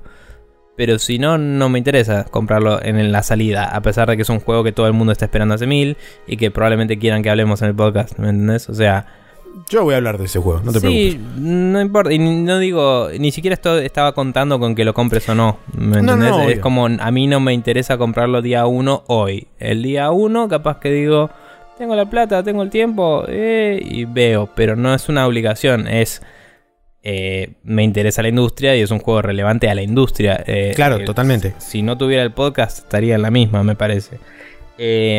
Igual como decís, nosotros escuchamos muchos otros podcasts, aprovechamos que sabemos inglés y, y podemos agarrar mucho de afuera, donde tienen acceso mucho más directo a las cosas, Tal cual. para, mm, para agarrar datos que ya no se explican. O sea, me han pedido opiniones de juegos que no jugué y les he sabido dar una respuesta mucho más instruida y armada que alguien que ya lo jugó, ¿entendés? A- así, personas random en la vida. Me han dicho, che, ¿qué, ¿qué opinas de tal juego? Y le digo, mira, la verdad no lo probé, pero escuché esto, esto y esto y esto. Y eh, lo que a mí me interesa de este juego es tal cosa. La razón por la que no lo compré es tal. Tipo, maneja todos esos datos como quieras. ¿Me entendés? Y Sí. es como la información, el estar relevantes hoy en, en lo que es la, la movida y la industria de los juegos. Me parece que entre los dos la tenemos. Porque aparte tenemos intereses un poco distintos y cubrimos distintas áreas por ahí. Pero no siento esa obligación porque es como eh, muchos factores a la vez. Primero que es como, bueno, eh, no vivimos de esto, así que no me siento obligado a una mierda. De hecho, casi Sí. que ni me siento obligado a hacer el podcast, es algo que hago porque me gusta. Tipo, no, no, o sea, nada, lo hacemos porque está bueno. Eh, y además es como que... eh, aparte de, ah, como no ganamos plata por esto, no, no me siento obligado, digo, aparte de eso, es como que, digo, lo voy a disfrutar, lo voy a, lo voy a exprimir de alguna forma, lo, lo- lo voy a, me va a aportar algo a mi vida más allá del podcast, ¿viste? O sea, si aporta algo al podcast ya es algo a mi vida también, o sea, lo tengo en cuenta. Pero no es que lo necesito para el podcast o no. Es como, eh, Sí. que aporte esto al podcast es suficiente para comprarme este juego. O no me interesa cual. más allá de eso. Si no me interesa Sí, más que para el entiendo. podcast, no me lo compro. Porque no. El podcast es una parte de mi vida y el resto de mi vida vale también. ¿me ¿Entendés? Sí, sí, sí, Eh, tal cual. Pero bueno, eh, Me pasó, por ejemplo, caso puntual, me pasó después de haber escuchado las primeras, este, las primeras devoluciones que escuché sobre el Titanfall 2. Eh, es un caso puntual. Yo soy una persona que, primero y principal, los FPS le interesan poco y nada, salvo casos puntuales donde jugué, digamos, los, entre comillas, obligatorios o los FPS que hay que jugar. Eh, y no mucho más de eso, nunca me metí demasiado en el género. Pero, por ejemplo, al haber escuchado que la campaña del Titanfall 2 era muy interesante a nivel diseño y a nivel ideas que intentaba, digamos, llevar hacia un lugar distinto y no era el típico, vienen un montón de enemigos, es un pasillo, dispará y, y morite y volví a intentar de vuelta. En ese sentido es como que me llamó mucho más la atención y dije, la verdad que ahora sí me encuentro realmente en una posición de decir, ¿lo compro o no lo compro? Porque yo sé que el multiplayer no lo voy a, no lo voy a jugar nunca. Porque estoy totalmente seguro de que muy probablemente jamás abra el multiplayer. Entonces ahí es donde por ahí entra el, el hecho de decir, ¿me justifica lo suficiente la compra el hecho de poder jugar la campaña single player y después charlarla en el podcast y después el juego desinstalarlo y no jugarlo nunca más. Y ahí es donde yo hago, digamos, el, pro y contra, también por supuesto teniendo en cuenta el precio, porque no es que yo pongo 10 pesos en Origin y me dan el juego. Eh, entonces es como que entran todos esos factores a la hora de decir, bueno, ok, ¿qué hago? ¿Lo compro ahora? ¿Lo compro más tarde? Y la verdad es que terminé decidiéndome de decir, bueno, ok, cuando lo vea un poco más barato en Origin, probablemente me lo compre. Y no es que un poco más barato es 10 dólares. No, por ahí lo veo 30 dólares y digo, ok, ahora sí vale la pena para mí y me lo compro. Sí. Bueno, igual que conste que has dicho, no sé si en el programa, pero on the record en el chat del, del grupo nuestro que cuando estuviera a 50% menos te comprabas el Doom y creo que no te lo compraste todavía. Estoy esperando Navidad. Y ha estado a 66% menos. Ha estado a 20 dólares el Doom y no te lo compraste. La verdad no lo vi. Eh, cuando estuvo a 66% menos, la verdad no lo vi. Te soy sincero. Ha sido dicho. Bien. Eh, pero nada, me parece que... Eh, algo que... O sea, antes históricamente sí nos, nos sentíamos un poco más obligados a estar con lo último en lo posible. Sí. Eh, y por eso hubo una época en la que los únicos videos que yo subía a YouTube, más allá de que subo pocos relativamente, pero los únicos que yo subía eran First Bloods y eran en un momento uno por semana y me estaba comprando juegos todo el tiempo. Sí. Em, y la verdad es que hoy yo sigo comprando muchos juegos porque me gusta probar muchos géneros y cosas a pesar de que no los termine. Eh, eso también, yo pongo en la balanza tipo, probar esta experiencia es suficiente para mí porque a veces compro un juego, sea independiente o lo que sea, para probarlo a ver qué opino, ni siquiera para jugarlo entero. Eh, es algo mío de tipo, no sé, escuché que esto aparte de este juego está buenísima y como persona que me interesa el game design quiero probar eso y, quiero que exista más de eso. Entonces pongo plata, lo juego y cuando me aburrí o cuando digo ya es suficiente, ahí en retrospectiva veré si valió o no la plata para mí. Eh, cuando lo hice con el No Más Sky, pedí un refund. Fue la primera vez que pedí un refund en infinito tiempo, básicamente. Fue hmm. como, no vale la pena. Eh, pero digo, yo hago un poco más de eso de comprar algo para ver qué onda. Y de nuevo, no siento una obligación, es más un tema de...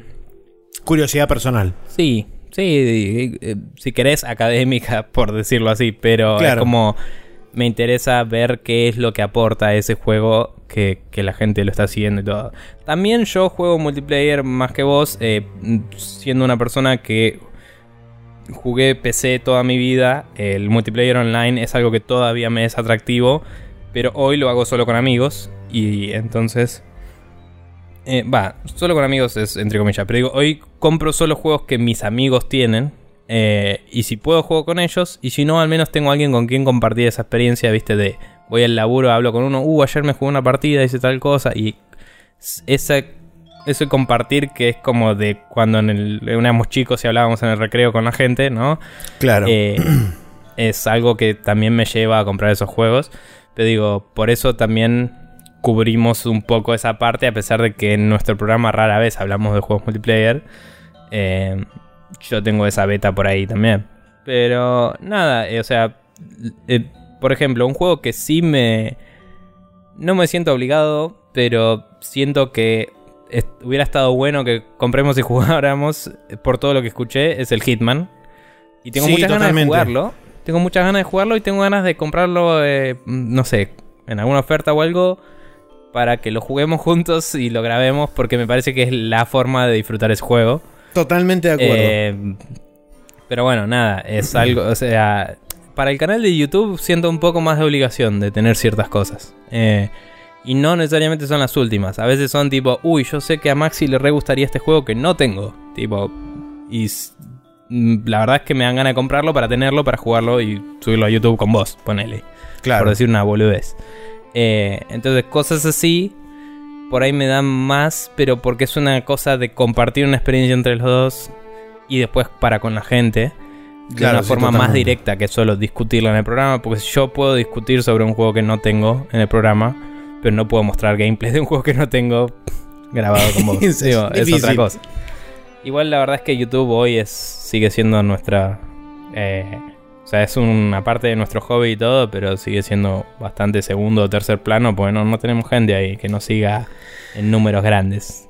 Sí, en realidad lo de. Bueno, en el caso puntual de YouTube, yo por lo menos lo veo como algo donde eh, me gusta subir cosas que considero copadas para mí o considero que potencialmente tienen el, potencial, justamente, de ser copadas de compartir con alguien más. Ahora, el hecho de que ese alguien más sean 5 personas, 2 personas, 100 o 5000, a mí realmente no me cambia nada. A mí lo que me, digamos, me divierte y me, me genera interés es justamente subirlo y que esté ahí para que el que sea que lo quiera ir y ver.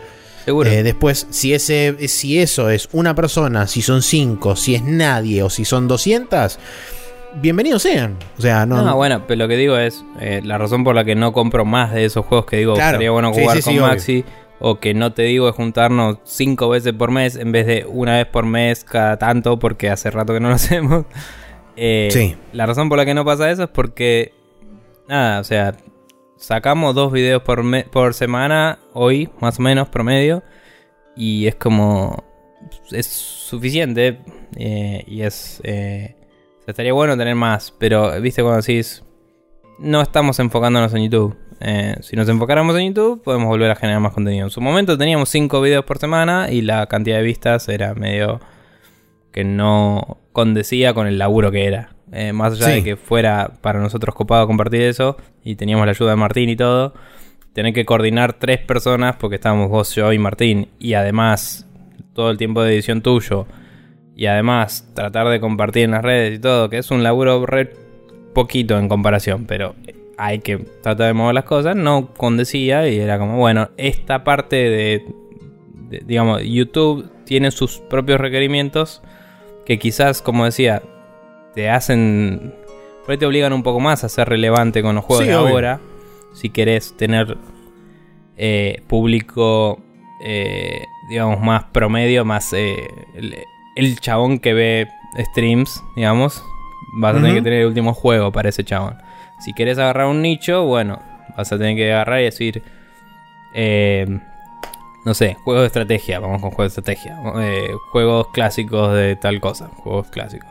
O generas un programa con un formato y apuntas a tu propio público. Pero a eso medio no llegamos y no estamos todavía ahí. Y bueno, eh, por eso no me siento, o sea, me siento obligado con YouTube, pero no siento que esa obligación pese por lo que es hoy. Claro. Eh, no sé si me expliqué bien, pero bueno, ponele. Sí, no. Bueno, en fin. Bien. Pero bueno, eh, no sé si tenés algo más como No. para aportar. Yo ya básicamente di todas mis opiniones al respecto. No, obvio. Igual, digamos, cabe destacar, si todavía no pude desde que volví hace ya un mes y pico eh, ponerme a jugar el Longest Journey que ya lo tengo y que ya lo empecé, no entiendo por qué alguien pensaría que siento una obligación de jugar algo en particular para el podcast. Pero bueno. eh, es verdad. Nada, a veces sí digo, quiero ser parte de la discusión. Una discusión Pero en particular, claro. querer ser parte de la discusión, no es sentir una obligación de eso. Eh, me pasó un poco que no lo hice, es para cerrar. Eh, siempre me sentía fuera de la discusión del Dark Souls y todo eso. Y me jodió un poco porque en su momento no jugué el Demons. Pero yo lo conocí muy temprano, cuando solo estaba la versión asiática. Me la habían mostrado Diegote, de hecho. Tipo, Diegote se lo había comprado y lo había jugado. eh, cuando estábamos laburando hace mucho en Gameloft. Y. mm, Y es como que lo conocía, me parecía re interesante, lo conseguí todo, lo jugué muy poquito. Y después me quedé re atrás. Y es un juego que en concepto me re encanta. Pero después cada vez que alguien empezaba a jugar al siguiente, al Dark Souls 1, 2, 3, qué sé yo, como que yo decía, sin jugar los anteriores no voy a agarrarle toda la gracia. Y siempre me quedé fuera de eso. Y en esa me molestó un poco. Y, y era... No era de nuevo una obligación, era yo querer discutir sobre algo que me copa pero de lo que no sé tanto como los demás. ¿Me entendés? Claro. Y era como, bueno, ya fue, no tengo el tiempo para jugar todos de una antes de que salga el siguiente. Era siempre el mismo dilema y era como, no va a pasar. Pero bueno. Bien.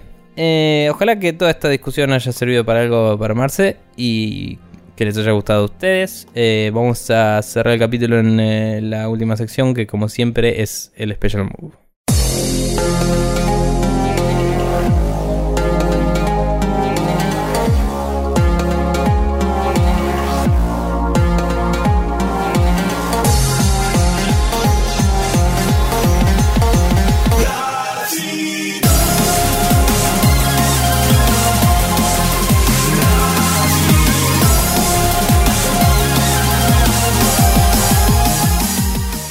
En el Special Move tenemos eh, tres recomendaciones. Eh, una de las cuales me recuerda eh, una película de Tom Cruise, pero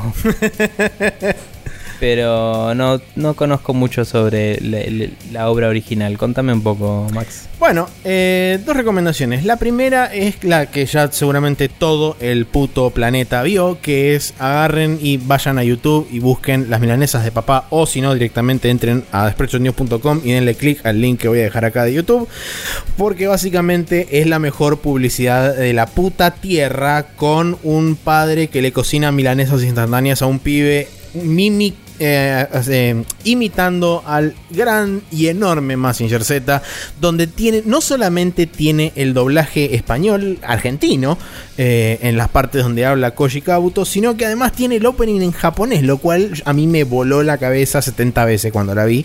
Así que véanlo, porque primero es una publicidad que está buenísima, segundo porque está Massinger, que es lo mejor de la vida, y tercero porque aguante todo.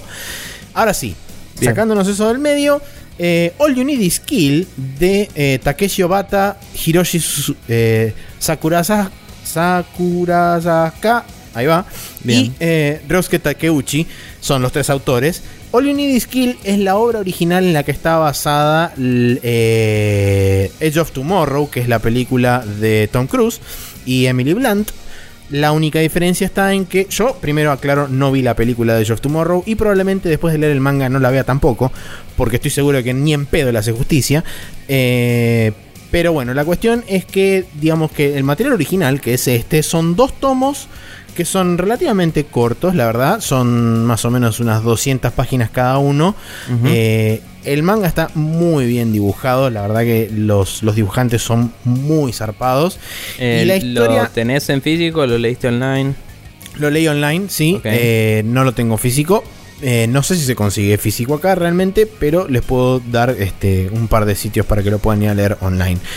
Eh, eh, la historia básicamente trata sobre unos bichos que se llaman Mimics que básicamente invaden la Tierra con el objetivo de destruirla. Es así de simple. La humanidad se tiene que defender de alguna forma. En Japón encuentran una super aliación medio loca mística que sirve para construir unos mechas humanoides que van con pilotos dentro que se llaman Jackets.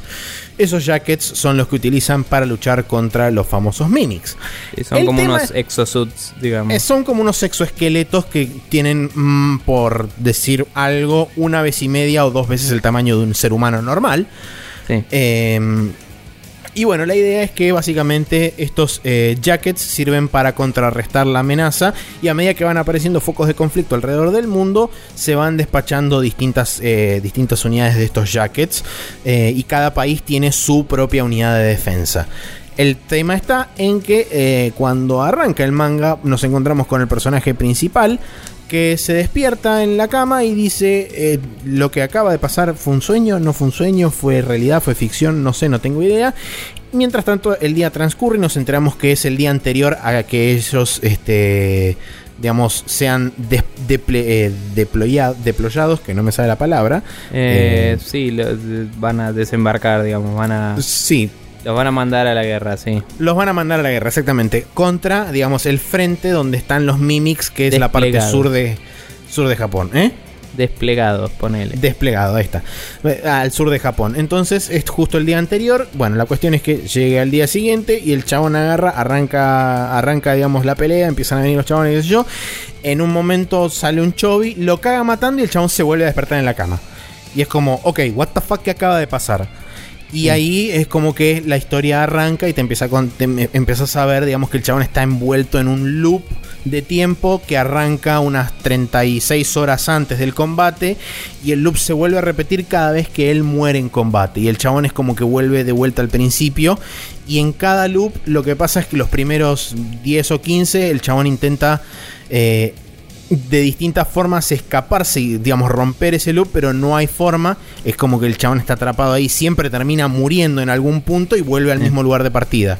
Y ahí, en determinado momento, el chabón dice: Bueno, ok, evidentemente no hay salida excepto terminar la batalla y que la batalla termine y yo salir ileso de esa batalla. Entonces, es como que el chabón ahí en ese momento se enfoca y se, digamos, se, se focaliza en decir: Ok, bueno eh, todas las batallas que tenga voy a intentar sobrevivir y voy a intentar aprender algo y así a medida que van avanzando las batallas el chabón va pasando por distintos loops o sea llega un punto donde eh, el, el- el manga termina con el chabón habiendo hecho 160 veces la misma pelea Bien. eh, por supuesto que en el medio hay saltos, o sea, pasás de la 20 a la 50, de ahí a la 70, y es como que te, te van mostrando la evolución así en, en rápidos fragmentos. Y bueno, to- a todo esto, digamos, hay una contraparte que es... eh, una, una piloto norteamericana que pertenece a un super escuadrón de elite que la mina es una salvaje, tiene un hacha mega gigante y tiene un jacket rojo y la flaca es como que va por el medio del campo de batalla haciendo concha todo y, y le dicen este la eh, ¿cómo era que le decían? La Iron Beach, creo que le decían, algo así. Iron Maiden Beach o algo por el estilo. La cuestión es que la, la mina es una salvaje que va rompiendo todo por ahí. Es súper capa, súper todo. Y después, bueno, te vas enterando eh, de por qué es así. Que sé yo, te cuentan el pasado de ella y todo. La verdad está muy, muy, muy copado. Así Sí. que 100% recomendado. Eh, yo no leí el manga, vi la peli. eh, trata literalmente de lo mismo. Creo que hasta el apodo de la mina era el mismo. Eh, la diferencia es que Emily Blunt está re buena y el dibujito de la mina es un dibujito de una mina. Pero nada, eh, o sea, sí, obvio que no, no va a ser una adaptación feliz cuando tipo el chabón japonés whatever es Tom Cruise, tipo, nada que ver con nada. Exactamente, sí, eso es lo principal. Digamos, como película me pareció potable, bien producida y, y bastante bien manejado el- los loops. Eh, y el concepto interesante. Entonces digo, seguramente el manga eh, esté muy bueno también. Así que nada, yo eh, tengo para recomendar algo que no podíamos recordar si ya había recomendado, pero según mi búsqueda breve por nuestro sitio, no. Eh, que es una playlist de Game Grumps en la cual juegan una versión hackeada del Kirby's Dream Course.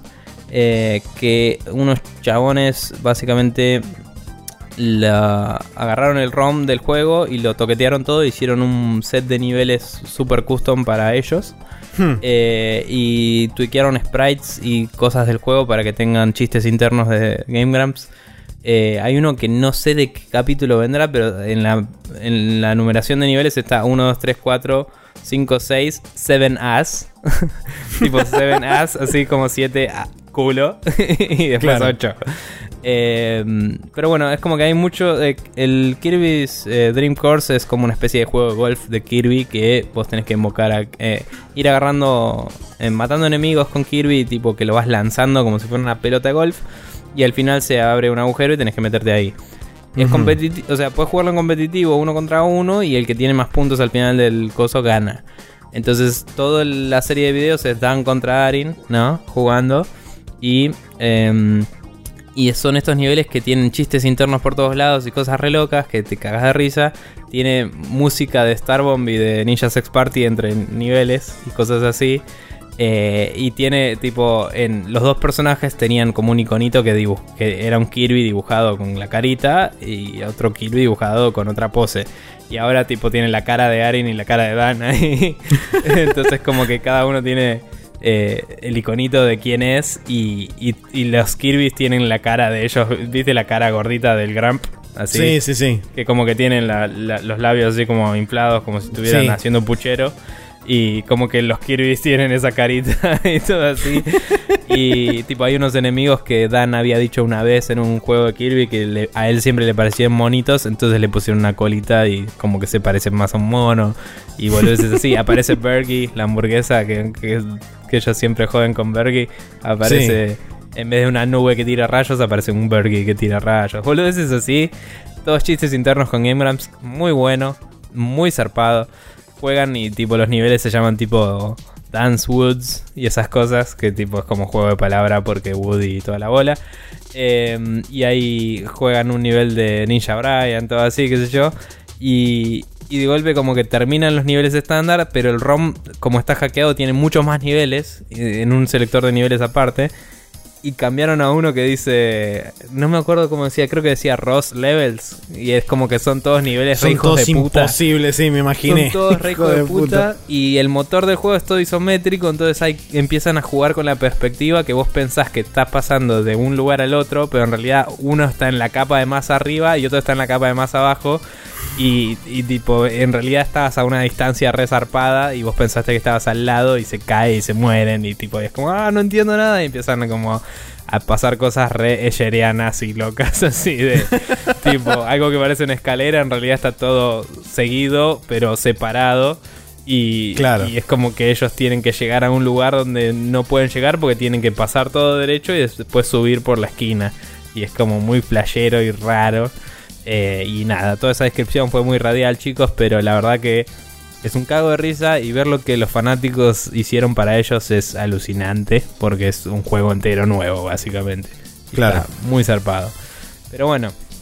Eh, Maxi, contale a la gente cómo pueden seguirnos en todos los diversos medios de discusión, de, de medios, medios, mientras yo me como unas galletitas de agua.